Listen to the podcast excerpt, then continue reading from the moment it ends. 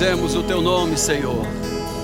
Glorificamos e exaltamos o teu nome, Senhor. Tu és o único digno de receber o louvor, a adoração. Por isso, que nessa noite nós erguemos aqui um, um altar de adoração ao único Deus vivo e verdadeiro. Pai, queremos que nessa noite o Senhor tenha, pelo seu Espírito, total liberdade de se mover no, nossos no nosso meio, fazendo aquilo que só o Senhor é capaz de fazer, pela Sua palavra que é poderosa, que tem a capacidade de dividir alma do espírito, juntas e medulas, e tem a capacidade também, Senhor, de penetrar no mais profundo dos corações humanos. E hoje aqui isso aconteça, se torne realidade. Não fiquemos com a palavra apenas na alma, como, como já nos foi lembrado no início desse culto, mas que essa palavra penetre o mais profundo, na terra, no terreno do nosso coração. Possamos guardá-la, protegê-la com perseverança, porque nela está a capacidade de produzir a 30, a 60 e a 100 por cada semente da Sua palavra que cair no nosso coração. Por isso, Espírito Santo de Deus, Tu tens liberdade no nosso meio. Mova-se, Espírito Santo de Deus. Desce sobre nós nessa noite.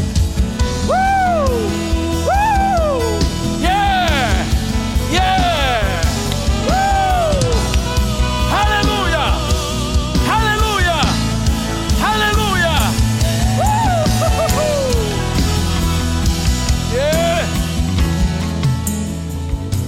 Há um grito na nossa alma hoje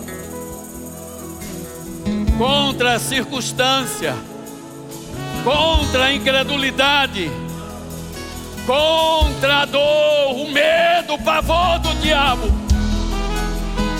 Se o trovão e o mar se erguendo vem,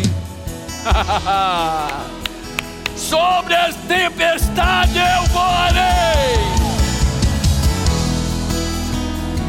Uh! Meu Deus, meu Deus. Olha, isso aqui está muito bom, pastor João. Isso aqui está bom demais. Aleluia. Vamos cantar mais uma vez, meu filho. Ele é merecedor. Ele é merecedor. Pegue suas mãos para o alto. Nós viemos para adorá-lo. Nós viemos para bendizê-lo.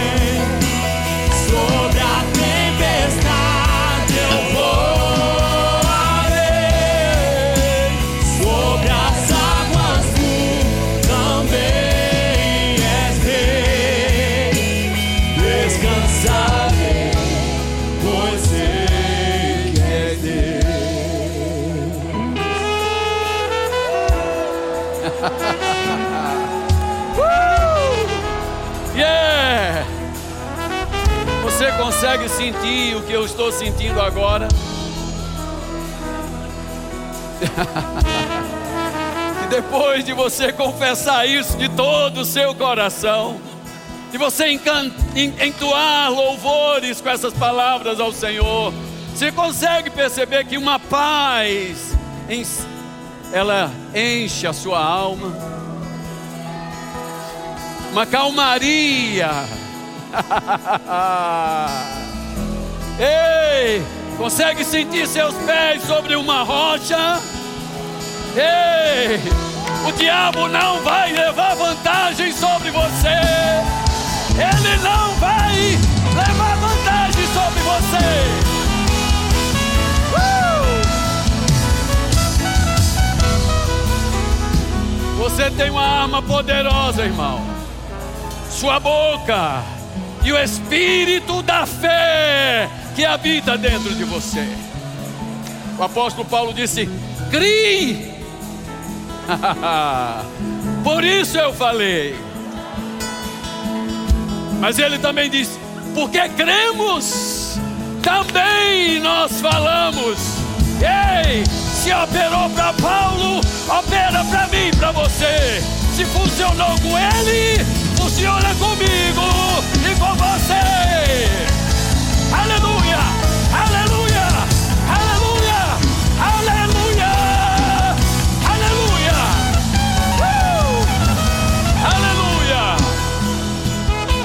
E papai, oh aleluia. Eu não sei você, mas o menino dentro de mim já está cheio do Espírito Santo.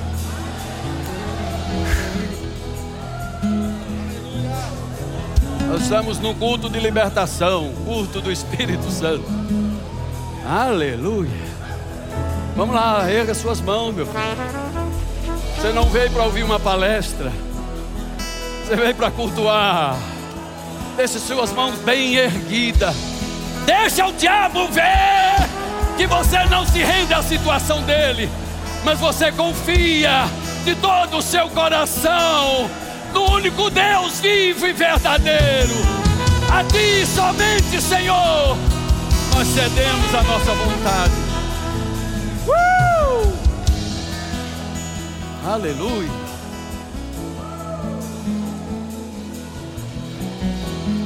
Meu Rei Jesus, meu Rei Jesus. Isso, meu irmão, isso, meu irmão, isso. Ei! Há um grito entalado na sua garganta. Bota isso para fora. Bota isso para fora. Uh! Grita na cara da circunstância. Grita na cara do diabo. Ei! Uh! Uh! Aleluia. Procura a dor que você entrou com ela aí agora. Procura a dor de cabeça que você chegou com ela aqui agora. Procura aí. Não tá mais. Não tá mais. Ei, não tá mais. Não tá mais. Deus habita no meio do, dos louvores do seu povo. Quer Deus envolvido na sua situação? Você quer ver Deus envolvido na sua situação mesmo? Adore-o, adore-o, adore-o, adore-o, louve-o, louve-o de todo o seu coração.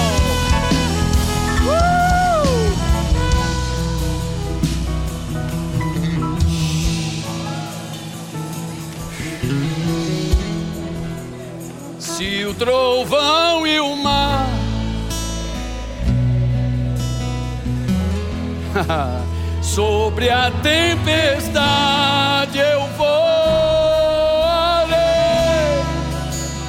sobre as águas tu também és rei. Descansarei, pois sei que és Deus. Se o trovão e o mar seguendo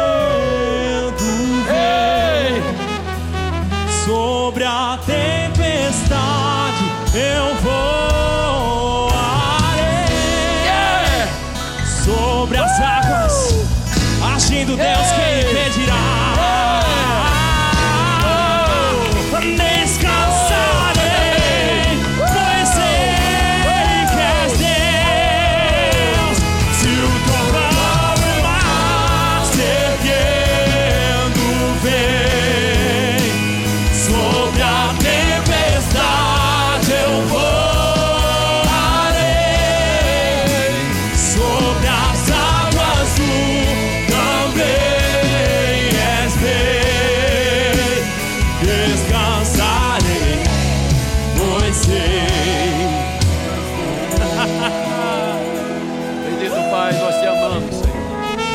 Amamos o Senhor e a Sua palavra.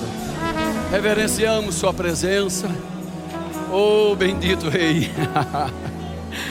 Bendito Rei.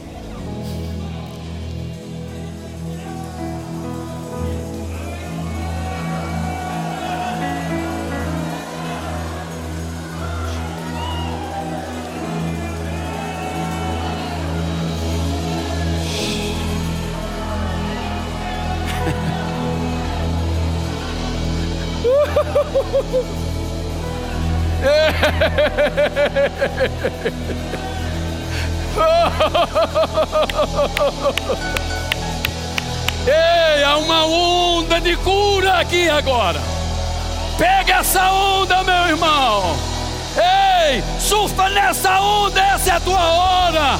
Essa é a tua hora. Uh! Tá ecoando lá atrás. Lá atrás, lá atrás. Isso, minha querida. Recebe aí, meu irmão. Ei! Uh! Jesus, Jesus, Jesus. Te louvamos, Jesus.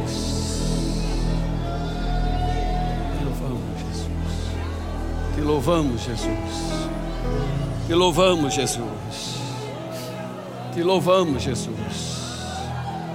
Aleluia. Aleluia. Meu rei. Me ajuda, Jeová. Aleluia. Aleluia. uh!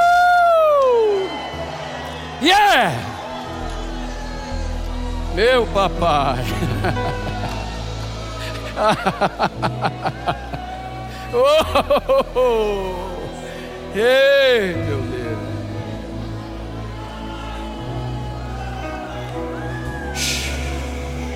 Jesus de Nazaré.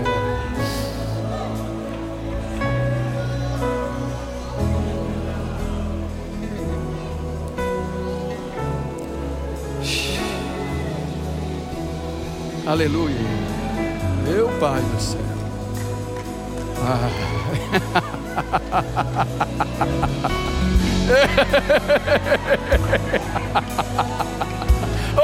oh, yeah! Uh! Papai, papai, eu te amo, Jesus. Nós temos um cronograma, nós temos uma liturgia, temos uma programação, mas nós, irmão, não podemos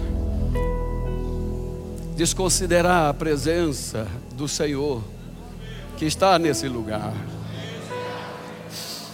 Eu estou tentando seguir um roteiro aqui, mas não está fácil, não, está difícil.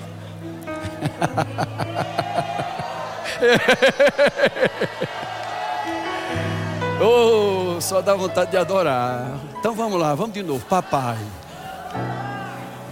Pai.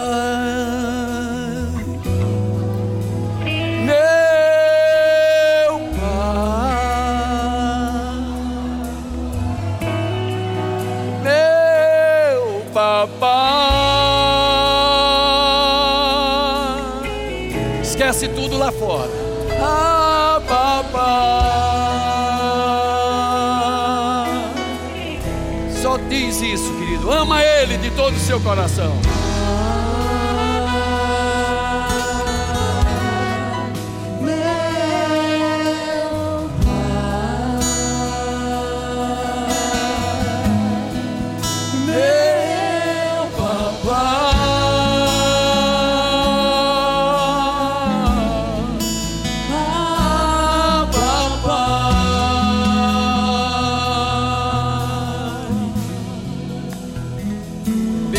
Meus irmãos, à meia-noite Paulo e Silas estavam presos, amarrados, feridos.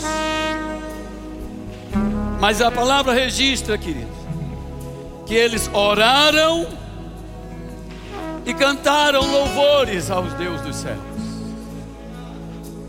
De repente,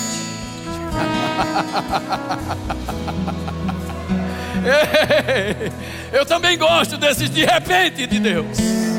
De repente, de repente, de repente. Uh! tremeu o lugar. As cadeias de todos foram quebradas. As portas das prisões foram abertas. Preste bem atenção, a Bíblia diz, queridos, que quando eles começaram a louvar, já haviam orado, já haviam orado, mas a Bíblia diz que começando eles a louvar, aí vem a resposta. Sabe, você já orou demais, você já orou muito, chorou bastante. Agora chegou a hora só de você agradecer. Paulo diz em Filipenses capítulo 4, verso 6: Ei, não anda ansioso por nada, preocupado por nada antes que a preocupação tome conta de você, antes que a ansiedade venha te sufocar. Faça todas as suas petições, orações, pedidos conhecidos diante de Deus. Mas faz isso com ações de graças.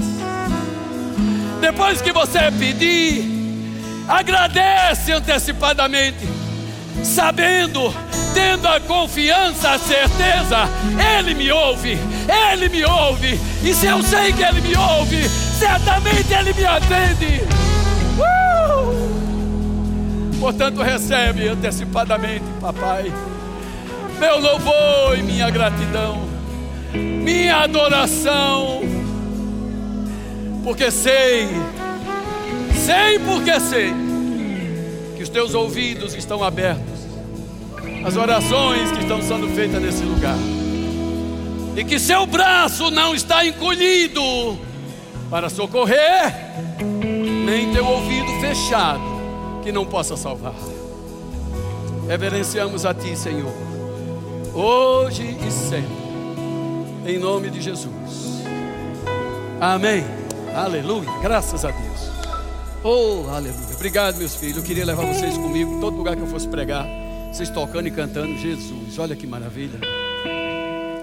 Eu nem precisava ter muita anotação para pregar com um povo desse tocando para nós. Louvado seja Deus. Glórias a Deus. Bom, queridos, eu vou tentar ministrar o que Deus colocou no meu coração, recordando o tema da vez, que é inspiração para viver. Hebreus capítulo 13, verso 7 diz: Lembrai-vos dos vossos guias, os quais vos pregaram a palavra de Deus, e atentando cuidadosamente, observando atentamente a vida deles, imitem a fé que eles tiveram. Para mim, esse versículo, irmãos, desculpem é, os demais irmãos, mas para mim esse versículo foi escrito por pastor Buddy. Quando li essa, essa passagem pela primeira vez, eu associei rapidamente ao pastor Bud, ele ainda era vivo, porque a Bíblia diz para nós lembrarmos dos nossos guias que pregaram verdadeiramente a palavra. Eu tive outro pastor, outros pastores me pregaram verdadeiramente também a palavra, mas eu quero honrar aqui aquele com quem eu tenho passado ou passei mais tempo, que é o que foi o pastor Bud.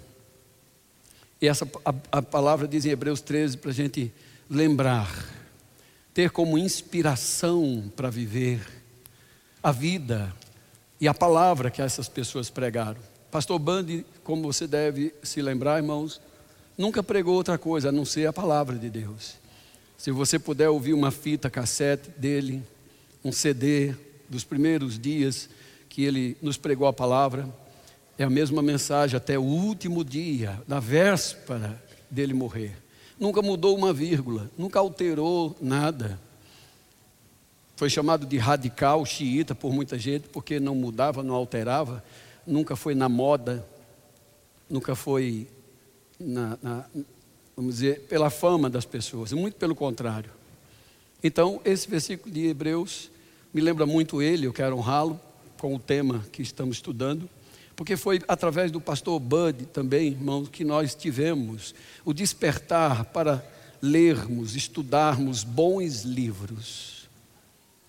Eu não sei se você é dessa época, mas eu me converti há 30 anos atrás e só quem lia livros eram seminaristas e os pastores, os ministros. A grande maioria dos leigos da igreja não tinham o hábito de ler livros. Mas o pastor Bud chegou e já nos instigou. Ele colocou bons livros nas nossas mãos e ele queria, irmão, que nós inculcássemos verdadeiramente o versículo que ele trouxe consigo e morreu com ele. 1 Coríntios 1,10. Rogo-vos, irmãos, que vocês falem a mesma coisa, falar a mesma coisa.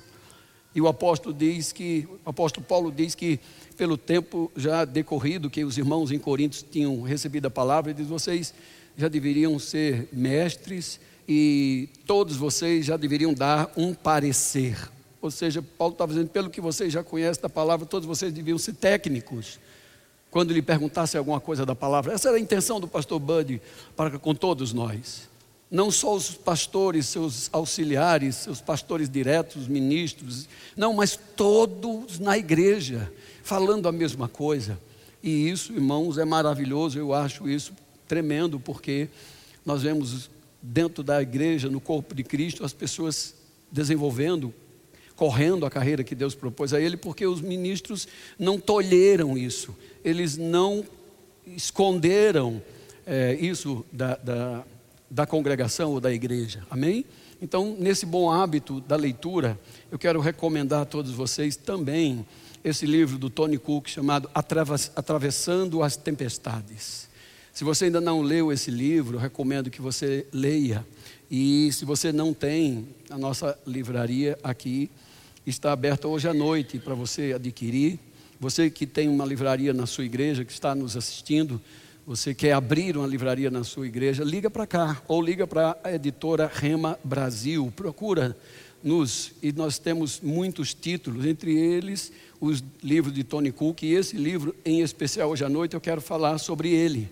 E recomendo que você saia daqui hoje à noite comprando um e leia, leia ele, certamente vai tocar a tua vida. Amém? Porque quem de nós, irmão, pode dizer que nunca, jamais passou por uma tempestade? Tempestades na Bíblia mostra muitas dificuldades, e dificuldades nenhum de nós está isento, ninguém, ninguém. Jesus, irmão, foi o homem mais perfeito, Jesus foi o homem mais santo andando nessa terra, e ele não ficou livre de tempestades, de problemas, de dificuldades, amém?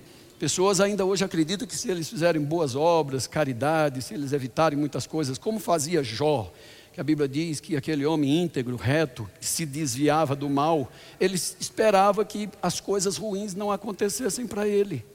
Mas as coisas ruins vieram para ele, mesmo se desviando do mal, sendo um homem íntegro, de caráter, de palavra. Mas as coisas vieram para ele, vieram para ele, vieram para todos os seres humanos, inclusive para nosso Senhor Jesus Cristo. Amém? Então, como atravessar as tempestades? Como vencer as tempestades? Esse livro nos ensina, nos leva passo a passo pela palavra de Deus, nos dando pelo menos três exemplos.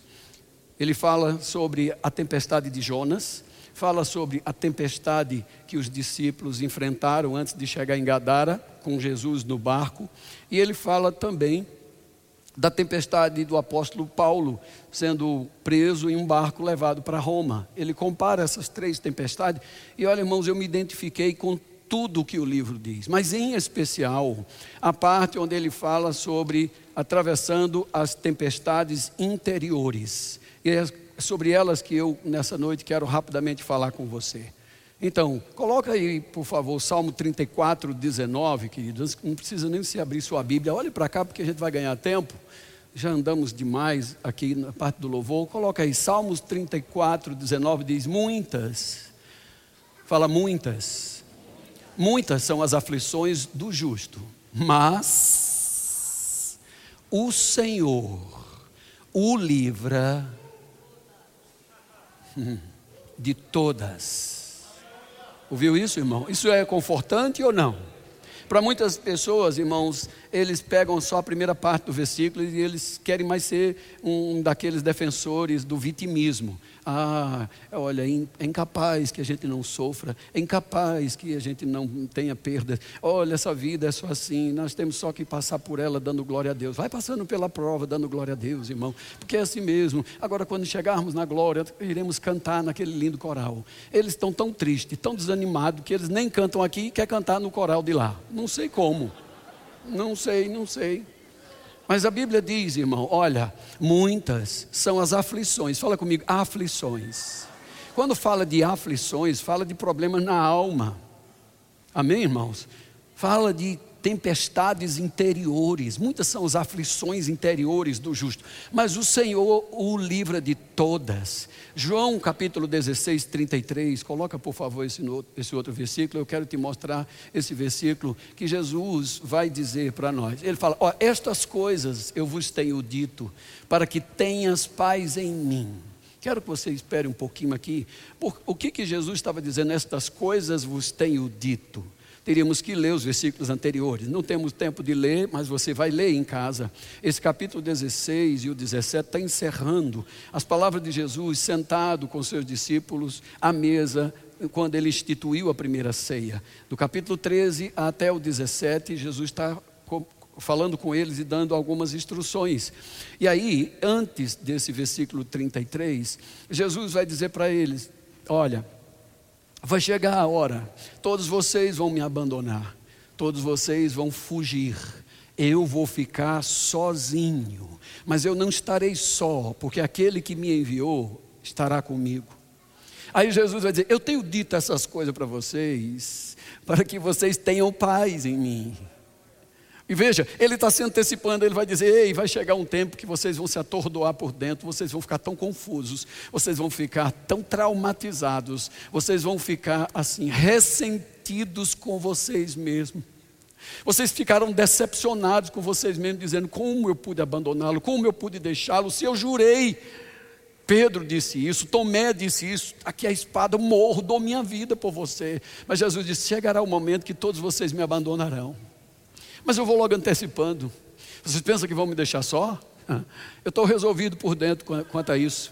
Estou muito bem resolvido por dentro. Essa tempestade que vocês sentirão lá na frente, agora eu já dominei ela aqui dentro. O medo de estar só, o medo de ser deixado para trás, o medo de ser abandonado, o medo de ser covardemente negado, eu já trabalhei ele aqui dentro. Fiquem tranquilos, eu já venci essas coisas que tem o mundo. Aleluia. Então, se ele venceu, irmão, ele consegue nos dar essa mesma capacidade para vencer por dentro.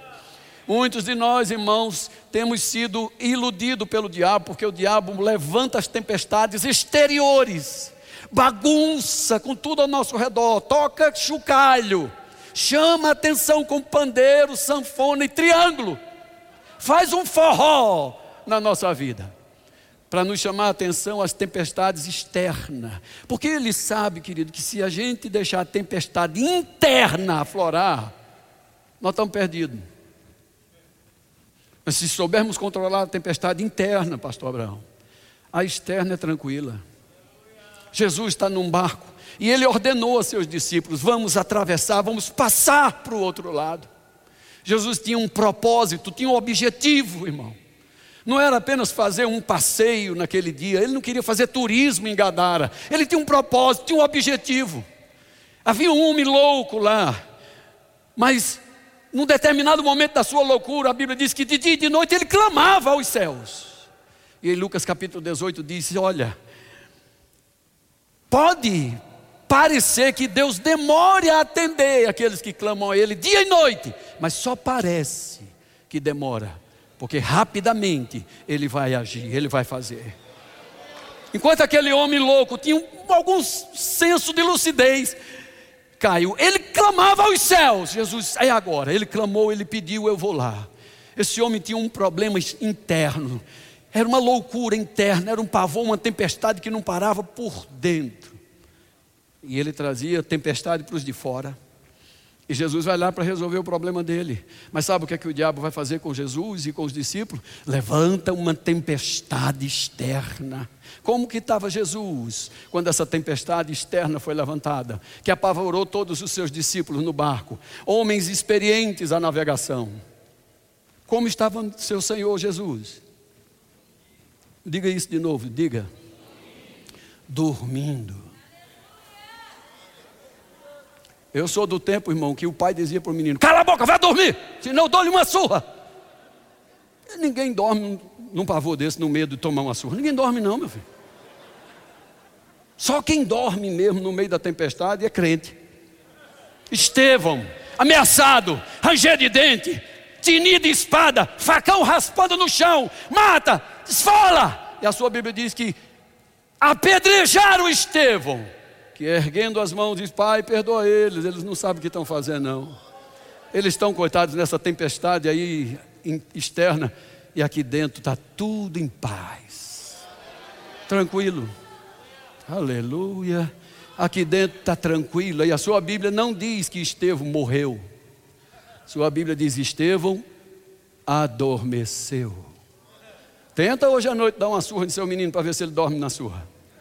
Dorme não. Mas crente dorme na pedra. Crente dorme. Se tiver resolvido por dentro, você descansa. Nosso exemplo é o rei.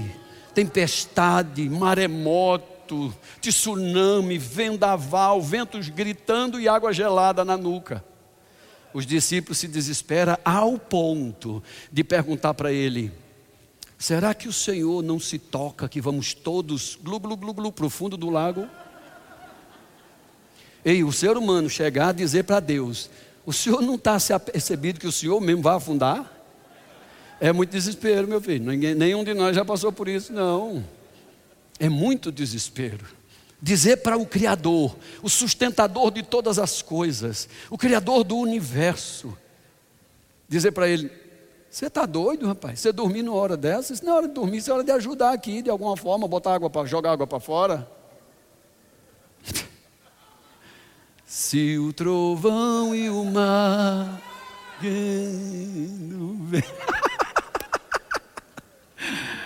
Jesus levanta faz, cala a boca. Ei, silêncio aí. E você se aquiete. E os discípulos, a Bíblia diz, tremendo, perguntam: Quem é esse? Que até o vento e o mar lhe obedecem. Ele estava tão bem resolvido por dentro, filho. Olha os detalhes que a Bíblia nos mostra. Diz que ele dormia aonde? Alguém sabe? Quem, meus alunos do Rema sabem. Dormia aonde? Na popa. Não na proa. Proa é a frente, popa é lá atrás.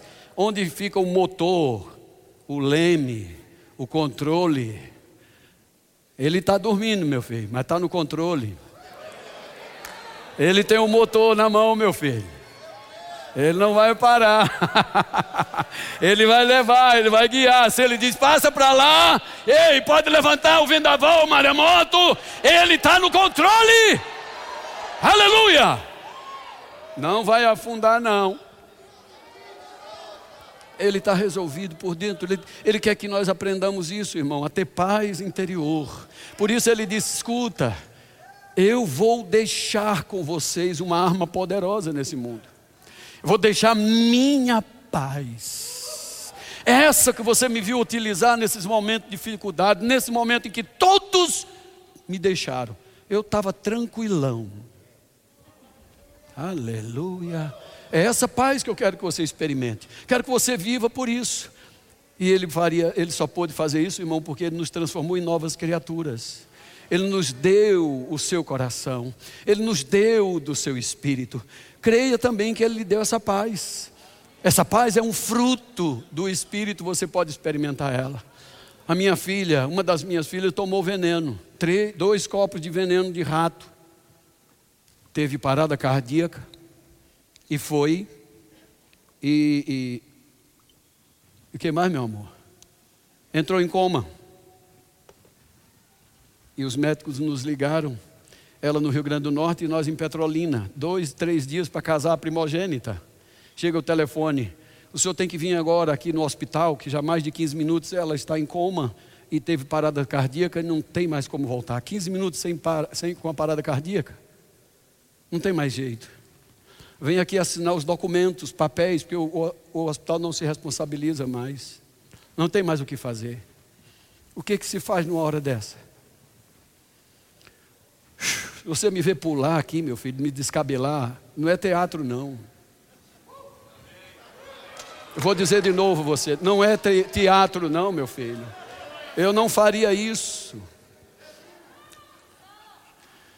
Se o trovão e o mar erguendo vem, sob a tempestade eu voarei. Meu irmão do teclado, vem tu para cá, meu filho, vem para me ajudar. Telefone no ouvido, sua filha está há 15 minutos em coma e parada cardíaca. Vem só assinar documentos, porque não tem mais jeito. O que, que se faz na hora dessa? Se você estudar no rema, você vai saber o que fazer na hora dessa. Eu dou graças a Deus, irmão, por ter sido ensinado no rema, que isso é possível. É possível você experimentar essa paz que Cristo oferece. Isso é uma realidade, não é utopia, minha gente. Isso não é história de carochinha, isso não é a história de um seminário que está querendo vender bolsa escolar para você, não. Se dessemos oportunidade aqui, uma centena ou milhares de pessoas nesse país, para testemunhar o que Deus fez na vida dele, através do conhecimento revelado que o Rema trouxe. Aleluia. Graças a Deus por ter aprendido no Rema sobre a oração que prevalece, sobre a autoridade do crente, sobre ser uma realidade, a nova criatura que Cristo criou, recriou em nós. Porque na hora do aperto, irmão, na hora do sufoco, nós temos dois caminhos. Ligar para todo mundo que a gente conhece, todos os grupos de WhatsApp, levanta a oração, intercessão agora, irmão, vamos para uma vigília. Se desesperar e ainda perguntar a Deus, por que, Senhor? Por que isso está acontecendo? Tenho tentado andar justo na tua presença, tenho tentado fazer o certo na tua, na tua casa. Por que, Senhor? Eu tinha sido enviado para Petrolina. Fazia também pouco tempo que nosso filho tinha sido raptado, quase um sequestro. Ele ficou por mais de cinco horas em poder desses raptores. Eu podia ter ficado perguntando, Senhor, por quê? Que, que é isso? Tem uma cabeça de jumento, de bode enterrado no meu quintal? Alguém será que fez uma macumba, costurou a boca de um sapo, jogou no meu quintal?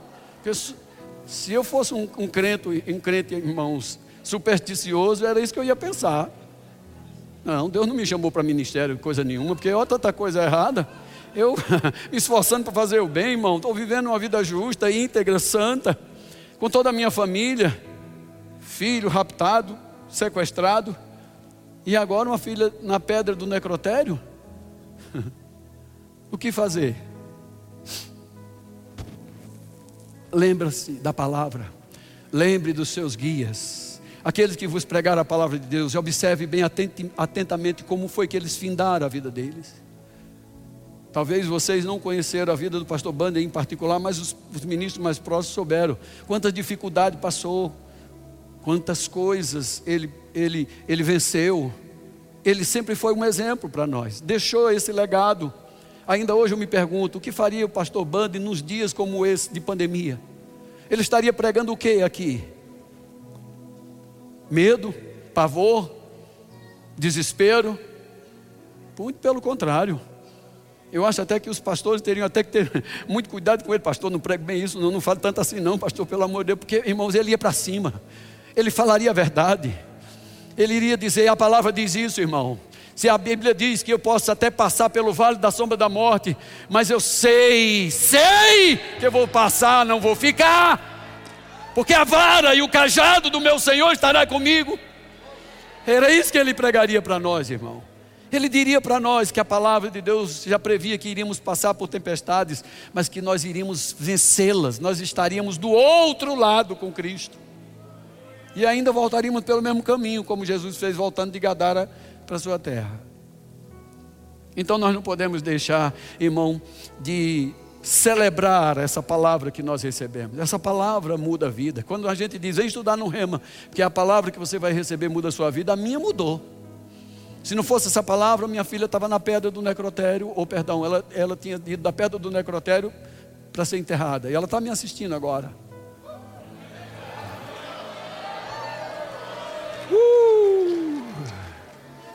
Está me assistindo agora. Porque aprendi que orar com confiança, adorar ao Senhor, no meio da tempestade, irmão, é um exercício maravilhoso. Tem gente que quer ser musculoso, quer ter corpo esbelto, mas não quer fazer força, não quer o sacrifício de pegar peso, acordar cedo, não quer calçar nem os tênis, quanto mais vestir um calção e uma camiseta para ir para a academia. Ei, meu filho, todo músculo, ele precisa ser exercitado, senão ele atrofia. E é um músculo da fé a ser exercitado. E esse, esse músculo da fé ele é exercitado exatamente nessa tempestade. É você dizer, Ele está comigo, meu filho. Vai comigo, família. Vamos junto. Não vamos nos afogar. Não vamos chegar lá. Mas está muito barulho. Vamos embora, filho. Oh, só dá ouvido à palavra dele. Ei, mas está muito frio. Não, não. Ah, anda mais um pouco que a gente se aquece no Espírito de Deus. Uh! Pegamos as mãos e oramos, dizendo: Senhor, tu és o Deus criador do céu e da terra. Tu és o Deus criador. E no princípio, Senhor, tu pegaste um boneco de barro, sopraste nas narinas dele e o transformou em um ser vivente. Senhor, estão dizendo que a minha filha está só o boneco de barro, porque o espírito já saiu dela. Então ela é material para um milagre. Sabe que milagre, irmãos, é algo que não se explica? Quando não tem mais solução, quando começa as impossibilidades humanas, aí entra a possibilidade divina. Ela é material para milagre, Pai. Ela está pronta para receber o Espírito nas narinas. Sopra nela, Espírito Santo. Enche-a com teu poder. Papai, distante, a Sua palavra diz que não há distância no mundo espiritual. Envia a tua palavra agora. Sara ela e levanta ela daquele lugar. Uh! Parece loucura. É loucura para os que se perdem, mas para os que são salvos, diz a palavra, é o poder de Deus. Chá! Não sei te explicar, eu só sei testemunhar dizendo para você, seis da manhã do outro dia, ela estava viva, acordada, e os médicos coçando a cabeça, querendo saber como pode, como pode. Um rato come uma bisnaga daquele veneno, come as vísceras, come até os ossos. Como pode o ser humano tomar dois copos de veneno e ficar vivo? Ei, os incrédulos ainda disseram ela vai vegetar, os órgãos internos foram é, corroídos, não vai poder ter filho. Ela já me deu um meninão lindo desse tamanho um príncipe chamado Nicolas. Meu Nick. Uau! Vem dizer para mim, meu filho, que esse Deus está morto. Morto está a sua fé. A nossa está viva. Então deixa eu encerrar, deixa eu resumir aqui. Tinha muitas coisas para falar, mas não vou falar rapidamente. Paulo, irmão, teve problemas sérios, assim como Jesus teve, os discípulos tiveram, a sua Bíblia diz em 1 Tessalonicenses 2,18, se puder botar esse versículo aí, por favor, quero ler ele rapidamente. O apóstolo Paulo disse: Por isso, nós quisemos ir até vós, pelo menos eu, Paulo, não somente uma vez, mas duas, contudo, olha o que Paulo diz: Satanás nos barrou o caminho. Ei, Paulo não disse, foi um ministro de, do diabo, foi um governo maldito, foi um político corrupto que fez alguma coisa lá e nos impediu de chegar na cidade. Ele disse, foi o próprio Satanás que nos barrou o caminho. Eu fiz questão de anotar o que esse livro maravilhoso me ensinou. Barrar significa intervir no, no avanço de alguém. Escuta, intervir, alterar o avanço de uma pessoa, impedir o curso, isolar o caminho. Também significa deter, frustrar, impedir, impedir alguém destruindo a estrada que ele tem que caminhar nela. Isso é o que diz essa palavra, pastor Alain, no grego, barrar. Tudo isso Paulo diz: Satanás operou nesse nível na minha vida. Eu queria, eu queria estar com vocês não só uma vez, duas, eu queria estar lá, mas o que eu sofri foi tão terrível, foi o próprio Satanás quem fez isso comigo. E olha que ele trabalhou para eu não chegar até vocês. Mas se você quer saber, irmão, a fé, irmão, significa perseverar e continuar confiando em Deus, apesar de todas as provas que as tempestades da vida venham contra nós. Amém, irmãos? Nós não sejamos como Jonas. Você vem aprender muito nesse livro sobre a história de Jonas, eu aprendi bastante. Jonas, irmão, foi usado por Deus. Deus cumpriu o seu propósito através de Jonas. Mas Deus não cumpriu o propósito dele na vida de Jonas. Porque o livro de Jonas encerra com Jonas discutindo com Deus, dizendo: Eu já sabia que isso era assim, por isso que eu não fui. Né? Eu sei que o senhor é desse jeito mesmo, o senhor é perdoador, tal, eu não, não gosto desse povo mesmo. Então, não seja como Jonas, fazer apenas como foi lido aqui, segunda de Crônicas 25, 2, né, meu filho? que o rei diz que ele fez o que era reto diante de Deus, mas não com interesse do coração. Não, não sejamos assim, irmão. Fazer para o Senhor com interesse do coração. Não deixar que essas tempestades deixem nosso coração duro, as circunstâncias externas, irmão, faça com que bagunce tudo dentro de nós. Jonas termina a história do livro ele bagunçado ainda. Com raiva porque Deus fez uma planta nascer, depois a planta morre e ele ainda está com raiva de Deus. Uma pessoa que não se ajustou por dentro. Você conhece algum crente assim? Sempre humorado, mal-humorado, sempre reclamando, sempre murmurando. Esse tipo de crente não, não termina a história dele muito bem, não. Agora, termina bem aqueles irmãos que se resolvem com Cristo. Eu quero aqui mostrar para você é, somente um último versículo, e você não precisa abrir nem aparecer aqui, porque está em Atos capítulo 27. Lá no versículo 24, o apóstolo Paulo está num barco sendo levado para Roma. Ele é um prisioneiro, mas ele tinha alertado a todos, inclusive ao o líder do barco, o capitão, o comandante do barco, dizendo: não, não, não vamos agora, o tempo não é bom. Mas ele, como, como escravo, não tinha voz ativa. Ele era um homem de Deus, um profeta de Deus, mas não ouviram sua voz. Então, nós podemos, irmãos, sofrer por consequência das más atitudes dos outros também. Às vezes as pessoas se perguntam, por que isso acontece comigo? Isso acontece, irmão, porque pessoas tomam decisões erradas na nossa sociedade, na nossa casa. Pais que tomam decisões erradas e fazem os filhos sofrerem, filhos que tomam decisões erradas e faz com que seus pais sofram as consequências daquelas decisões. E nós não estamos imunes a essas coisas, mas nós temos que resolver logo como é que isso vai me afetar por dentro pode afetar por fora. Paulo conta algo bem extraordinário. Ele diz assim: Nós podemos ser até abatido.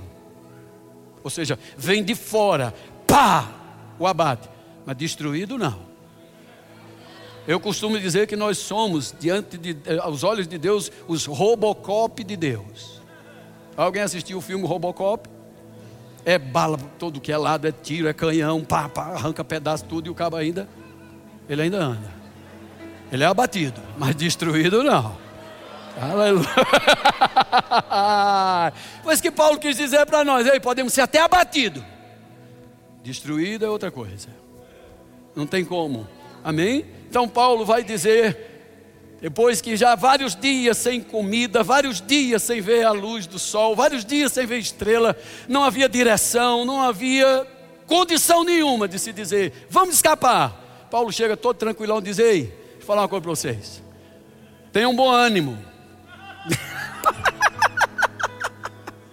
Todo mundo desesperado, já jogaram mercadoria fora, já pensaram em matar todos os, os presos. Está uma bagunça, um inferno naquele barco. Desespero, quase chegando ao ponto de canibalismo. Aí Paulo chega e diz: Ei, fiquem calmos, tenham um bom ânimo, porque o anjo do Senhor de quem eu sou e a quem sirvo, esteve comigo a noite passada, e ele disse para mim: Paulo, não temas. Eu entreguei, pela graça de Deus, todos os que estão nesse barco contigo. Nenhum deles vai se perder, porque importa que tu chegues a Roma. E Paulo disse: Eu acredito que vai acontecer do mesmo jeito que Deus falou comigo. Então vocês recobrem o ânimo, se anime, que a gente chega lá.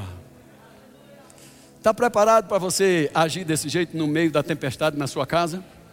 Quando o seu casamento parecer que vai falhar, quando a doença quiser se instalar, está tá preparado para agir desse jeito, dizendo: Ei, o Deus de quem sou e a quem sirvo. Ele me disse para não temer. Ele disse que eu tenho que chegar, tenho um propósito a cumprir, eu tenho um plano que Deus me deu e ele ele não vai ser frustrado. Fique de pé agora, por favor. Aleluia. Resolva hoje à noite mesmo, irmão.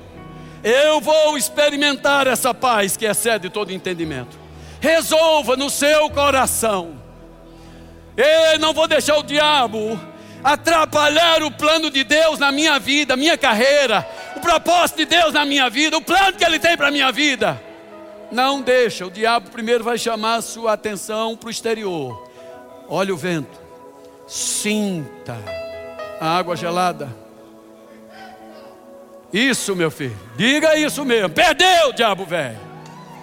Se você se resolver por dentro, meu filho, as coisas se resolvem por fora. Se você estiver controlado por dentro, as coisas se resolvem por fora. Jesus está pregando de madrugada. E a Bíblia diz que alguns homens vêm trazendo uma mulher seminua. Abrem a porta, se dirigem até ele ousadamente, joga aquela mulher nos pés e ainda atrevidamente diz dele, diz a ele: essa mulher foi pega em flagrante adultério. E a lei de Moisés, eles estão botando Moisés acima de Jesus. A lei de Moisés diz que mulheres como essa devem ser apedrejadas. Tu vai dizer o que agora? Uh! Uma tempestade chegou de madrugada na igreja onde ele está ensinando. Tempestade, irmão, não esperou. Mas ele estava tão bem resolvido por dentro. Estava todo mundo no burburinho, todo mundo aqui, sabe, já pegando em pedra, todo mundo já pronto para apedrejar, não só a mulher, mas ele também. E aí ele Aleluia. Se o trovão e o mar erguendo vem sob a tempestade eu voarei. Você pode ir acima. Sobre as águas tu também és rei descansarei, pois sei que és Deus. Jesus, quando se levanta dali, irmãos, ele vem numa paz e numa autoridade tão grande que o que sai da boca dele afasta as ameaças, afasta todos os problemas. Eles vão saindo um por um. Aquela nuvem de testemunhas criminosas, falsas e mentirosas elas são afastadas, fica só ele e a mulher numa paz naquela igreja. Shhh, mulher, onde estão teus acusadores? Alguém te condenou? Não, Senhor, nem eu. Ei, Ele não lhe condena se você um dia já fraquejou. Ele não te condena se um dia você já negou. Ele não vai te condenar se um dia você recuou. Ei, Ele não vai te negar. Se um dia você temeu, se você um dia se apavorou, se desesperou, Ele não vai te negar, nem vai te acusar. Muito pelo contrário, Ele vai nos ensinar a viver nessa paz dele, vencer, irmãos, essas tempestades internas, porque as externas é facinho, facinho de dissipar. Tem alguém nessa noite que vai entregar sua vida a Jesus?